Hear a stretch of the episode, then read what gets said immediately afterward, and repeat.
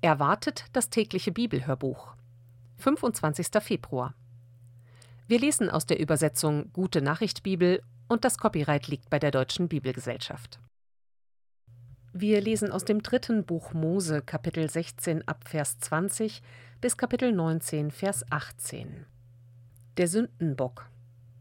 Wenn Aaron das Allerheiligste, das Zelt und den Altar gereinigt hat, bringt er den zweiten Ziegenbock herbei. Er legt seine beiden Hände auf den Kopf des Bockes und spricht über ihm alle Verfehlungen aus, durch die sich die Leute von Israel schuldig gemacht haben. So legt er alle Sünden des Volkes dem Bock auf den Kopf und lässt dann das Tier durch einen dazu bestellten Mann in die Wüste jagen. Der Bock trägt alle diese Sünden weg und bringt sie in eine unbewohnte Gegend. Dann geht Aaron in das heilige Zelt und legt die leinenen Kleider ab, die er für diese Sühnehandlung angezogen hat. Sie werden im Zelt aufbewahrt. Er wäscht sich im Bereich des Heiligtums, legt seine Priesterkleider an und bringt für sich und für das Volk die beiden Schafböcke als Brandopfer dar. Auch damit schafft er Sühne für sich selbst und für das Volk. Die Fettstücke der Sühneopfer verbrennt er ebenfalls auf dem Altar. Der Mann, der den Bock zu Asasel in die Wüste gejagt hat, muss seine Kleider und sich selbst mit Wasser abspülen, bevor er ins Lager zurückkehrt. Die Reste des Stieres und des anderen Ziegenbocks, mit deren Blut das Heiligtum gereinigt worden ist, bringt man vor das Lager hinaus und verbrennt dort alles Fell, Fleisch und Eingeweide. Der Mann, der es verbrennt, darf ebenfalls erst ins Lager zurückkehren, wenn er sich und seine Kleider mit Wasser abgespült hat. Weitere Vorschriften für den Versöhnungstag. Am zehnten Tag des siebten Monats sollt ihr diesen Feiertag begehen. Die Bestimmungen dafür gelten für alle Zukunft. Ihr müsst euch Bußübungen auferlegen und dürft an diesem Tag keine Arbeit verrichten. Das gilt auch für die Fremden, die bei euch leben. An diesem Tag wird für eure Sünden Sühne geleistet und eure Unreinheit wird von euch genommen. Ihr werdet wieder rein vor dem Herrn. Darum ist dieser Tag für euch ein strenger Ruhetag, an dem ihr euch Bußübungen auferlegt. Diese Anordnung gilt für alle Zukunft. Der Priester, der als Nachfolger Aarons gesalbt und in dessen Priesteramt eingesetzt wird, hat die vorgeschriebenen Handlungen zu vollziehen. In den leinenen Kleidern, die eigens dafür bestimmt sind, soll er das Allerheiligste, das ganze heilige Zelt und den Altar von aller Befleckung reinigen und die übrigen Priester und das ganze Volk von ihrer Schuld befreien. Einmal im Jahr müssen auf diese Weise alle Verfehlungen der Leute von Israel gesühnt werden. So sollt ihr es halten für alle Zukunft. Aaron führte alles so aus, wie der Herr es Mose befohlen hatte. Schlachtung von Tieren nur am Heiligtum. Der Herr befahl Mose zu Aaron und seinen Söhnen sowie zu allen Israeliten zu sagen: Hört, was der Herr angeordnet hat. Wenn ein Israelit ein Rind, ein Schaf oder eine Ziege schlachten will, darf er es nicht an einem beliebigen Platz innerhalb oder außerhalb des Lagers tun. Er muss das Tier an den Eingang des heiligen Zeltes bringen und es dort vor der Wohnung des Herrn als Opfergabe für ihn schlachten. Wer es anderswo schlachtet, handelt wie jemand, der das Blut eines Menschen vergießt und lädt schwere Schuld auf sich. Er hat sein Leben verwirkt und muss aus seinem Volk ausgestoßen werden. Deshalb sollen die Leute von Israel die Opfertiere, die sie bis jetzt auf freiem Feld geschlachtet haben, zum Herrn bringen, zu seinem Priester an den Eingang des heiligen Zeltes. Dort sollen sie die Tiere für das Opfermahl mit dem Herrn schlachten. Der Priester sprengt das Blut an den Altar des Herrn, der am Eingang des heiligen Zeltes steht, und verbrennt auf dem Altar die Fettstücke als ein Opfer, das dem Herrn gnädig stimmt. Die Leute von Israel sollen ihre Tiere nicht mehr als Opfer für die Dämonen schlachten, denen sie nachlaufen. Diese Anordnung gilt für alle Zukunft. Verbot von Blutgenuss. Weiter ließ der Herr dem Volk durch Mose sagen: Wer anderen Göttern ein Brandopfer oder ein anderes Opfer darbringt, statt es mir am Eingang des heiligen Zeltes zu opfern, hat sein Leben verwirkt und muss aus seinem Volk ausgestoßen werden. Das gilt auch für die Fremden, die bei euch leben. Genau so ergeht es jedem Israeliten und jedem Fremden unter euch, der irgendwelches Blut ist. Ich selbst wende mich gegen ihn und rotte ihn aus seinem Volk aus. Denn im Blut ist das Leben. Ich habe bestimmt, dass alles Blut zum Altar gebracht wird, um Schuld zu sühnen. Weil im Blut das Leben ist, schafft es Sühne für verwirktes Leben. Darum habe ich zu den Leuten von Israel gesagt, niemand von euch darf Blut essen, auch nicht die Fremden, die bei euch leben. Wenn ein Israelit oder ein Fremder Wild oder Vögel jagt, die ihr essen dürft, dann muss er das Blut der erlegten Tiere auslaufen lassen und mit Erde bedecken. Denn im Blut ist das Leben, und deshalb habe ich euch verboten, Blut zu essen. Jeder, der Blut isst, muss sterben. Wenn irgendjemand, ein Israelit oder ein Fremder, ein verendetes oder gerissenes Tier ist, muss er seine Kleider und sich selbst mit Wasser abspülen und bleibt bis zum Abend unrein. Wenn er es unterlässt, muss er die Folgen tragen. Verbot geschlechtlicher Verirrungen. Der Herr sagte zu Mose: Richte den Leuten von Israel aus, was ich ihnen zu sagen habe. Ich bin der Herr, euer Gott. Lebt nicht so, wie die Leute in Ägypten leben, woher ihr kommt, auch nicht so, wie sie in Kanaan leben, wohin ich euch bringe. Die Sitten dieser Völker gehen euch nichts an. Ihr sollt euch nach meinen Ordnungen richten und meinen Anweisungen gehorchen. Ich bin der Herr, euer Gott. Wer meine Gebote und Weisungen befolgt, bewahrt sein Leben. Ich bin der Herr. Kein Mann unter euch darf mit einer Blutsverwandten geschlechtlich verkehren. Ich bin der Herr. Du darfst nicht mit deiner Mutter schlafen und dadurch deinen Vater entehren, denn sie ist deine Mutter. Du darfst nicht mit einer anderen Frau deines Vaters schlafen, denn auch dadurch entehrst du deinen Vater. Du darfst nicht mit deiner Schwester oder Halbschwester schlafen, gleichgültig ob sie die Tochter deines Vaters oder deiner Mutter ist, und ob sie in der gleichen Ehe geboren ist oder nicht. Du darfst nicht mit deiner Enkeltochter schlafen, denn dadurch entehrst du dich selbst. Du darfst nicht mit einem Mädchen schlafen, das die Tochter deines Vaters oder einer seiner Frauen ist, denn sie ist deine Schwester. Du darfst nicht mit einer Schwester deines Vaters schlafen, denn sie ist mit deinem Vater blutsverwandt. Du darfst nicht mit einer Schwester deiner Mutter schlafen, denn sie ist mit deiner Mutter blutsverwandt. Du darfst nicht mit der Frau deines Onkels, des Bruders deines Vaters schlafen, denn sie ist deine Tante. Du darfst nicht mit deiner Schwiegertochter schlafen, denn sie ist die Frau deines Sohnes. Du darfst nicht mit deiner Schwägerin schlafen, denn dadurch entehrst du deinen Bruder. Wenn du mit einer Frau verkehrst, darfst du nicht gleichzeitig mit ihrer Tochter oder Enkeltochter schlafen. Sie sind mit ihr blutsverwandt, deshalb ist das so viel wie Blutschande. Du darfst nicht die Schwester deiner Frau zur Nebenfrau nehmen, solange deine Frau noch lebt. Du darfst nicht mit einer Frau schlafen, die ihre monatliche Blutung hat, denn in dieser Zeit ist sie unrein. Du darfst nicht mit der Frau eines anderen Mannes schlafen, denn dadurch wirst du unrein. Du darfst keines deiner Kinder als Opfer für den Götzen Moloch verbrennen, denn dadurch beleidigst du deinen Gott. Ich bin der Herr. Kein Mann darf mit einem anderen Mann geschlechtlich verkehren, denn das verabscheue ich. Kein Mann und keine Frau dürfen mit einem Tier geschlechtlich verkehren. Das ist widerwärtig und macht unrein.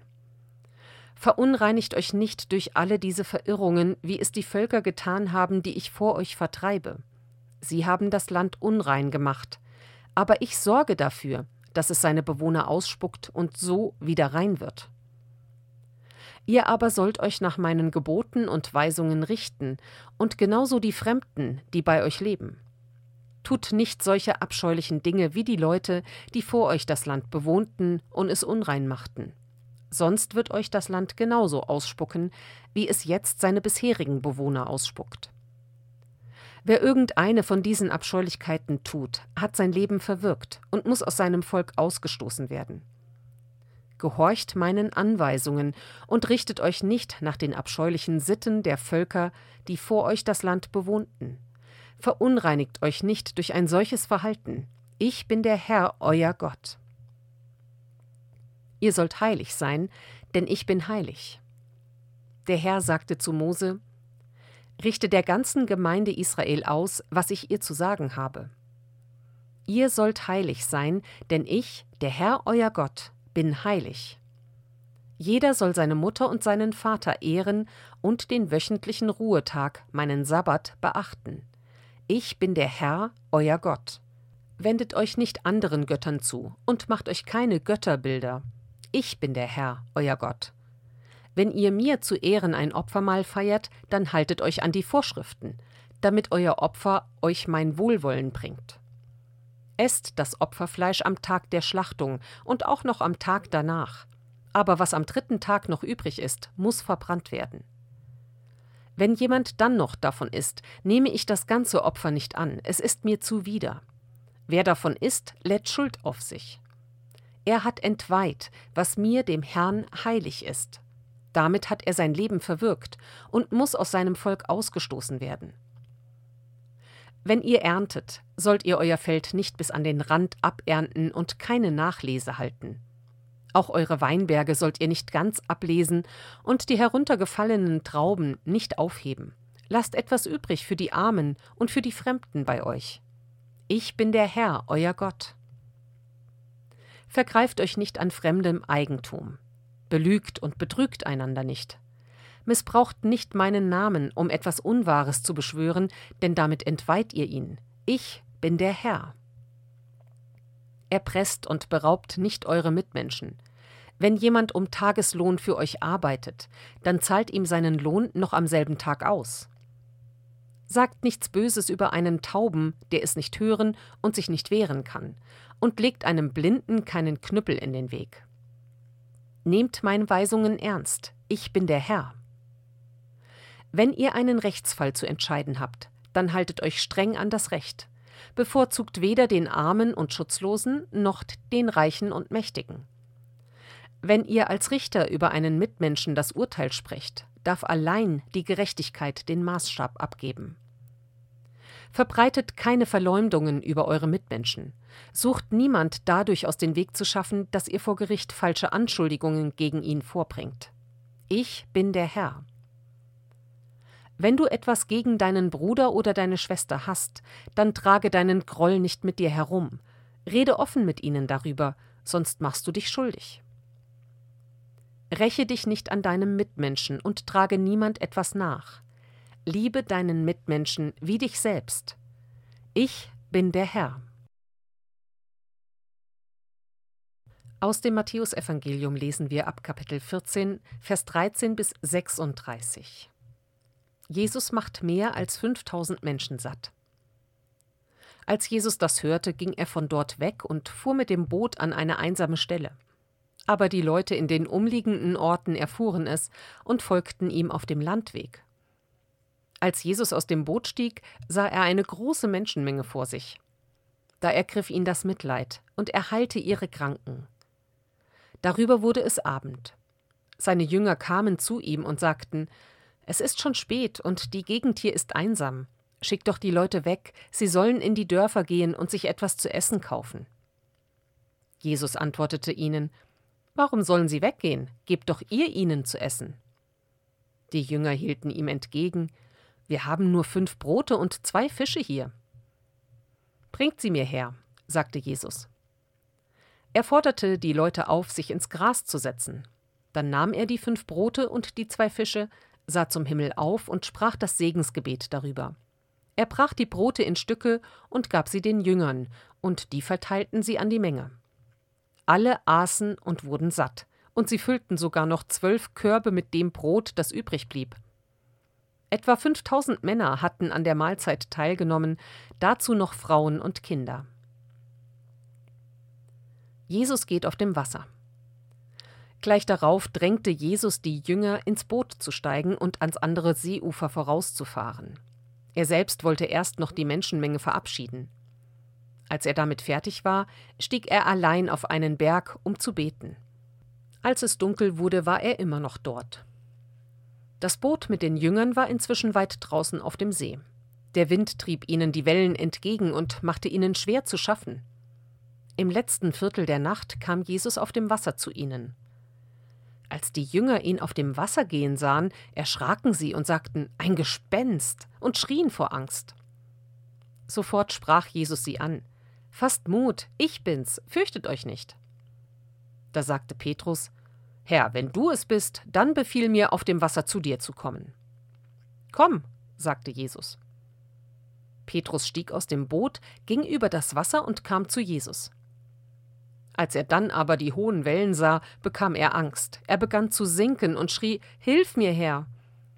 Sofort streckte Jesus seine Hand aus, fasste Petrus und sagte Du hast zu wenig Vertrauen. Warum hast du gezweifelt? Dann stiegen beide ins Boot, und der Wind legte sich. Die Jünger im Boot warfen sich vor Jesus nieder und riefen Du bist wirklich Gottes Sohn. Jesus heilt Kranke in Genezareth. Sie überquerten den See und landeten bei Genezareth. Die Bewohner des Ortes erkannten Jesus und verbreiteten die Nachricht von seiner Ankunft in der ganzen Umgebung. Daraufhin brachte man alle Kranken zu ihm und bat ihn, ob sie nicht wenigstens eine Quaste seines Gewandes berühren dürften, und alle, die es taten, wurden gesund. Psalm 41 Gebet eines Kranken Ein Lied Davids wie glücklich sind alle, die für die Hilflosen sorgen. Wenn sie in Not geraten, holt der Herr sie heraus und erhält sie am Leben. Alle im Land werden sie glücklich preisen. Der Herr überlässt sie nicht der Willkür ihrer Feinde. Wenn die Krankheit sie niederwirft, steht der Herr ihnen bei und hilft ihnen wieder auf. Weil ich das weiß, sage ich, Herr, hab Erbarmen mit mir und mach mich wieder gesund, denn gegen dich habe ich mich vergangen. Meine Feinde sind grausam. Sie fragen, wann ist er endlich tot, damit man ihn schnellstens vergisst? Wenn mich überhaupt noch einer von ihnen besucht, dann tut er es in böser Absicht. Er sucht nach Beweisen für meine Schuld. Kaum ist er wieder draußen, verleumdet er mich. Alle, die mich hassen, stecken ihre Köpfe zusammen. Einmütig ziehen sie über mich her und reden schon von meinem Ende. Den lässt die Hölle nicht mehr los, sein Bett verlässt er nur noch als Toter. Sogar mein Freund, dem ich Vertrauen schenkte, der bei mir von meinem Brot gegessen hat, auch er hat sich nun gegen mich gewandt. Du aber hab Erbarmen mit mir, Herr, richte mich doch wieder auf, damit ich sie zur Rechenschaft ziehe. Wenn das Siegesgeschrei meiner Feinde verstummt, dann weiß ich, dass du es gut mit mir meinst. Weil ich schuldlos bin, hältst du zu mir und lässt mich für immer in deiner Nähe leben. Gepriesen sei der Herr, der Gott Israels, vom Anfang der Zeiten bis in alle Zukunft. Amen, so soll es sein. Aus Sprüche 10 lesen wir noch die Verse 15 und 16. Für den Reichen ist sein Vermögen eine sichere Burg, für die Armen ist ihre Armut der sichere Untergang. Wer das Rechte tut, gewinnt Lebensglück. Wer das Schlechte tut, verspielt es durch eigene Schuld.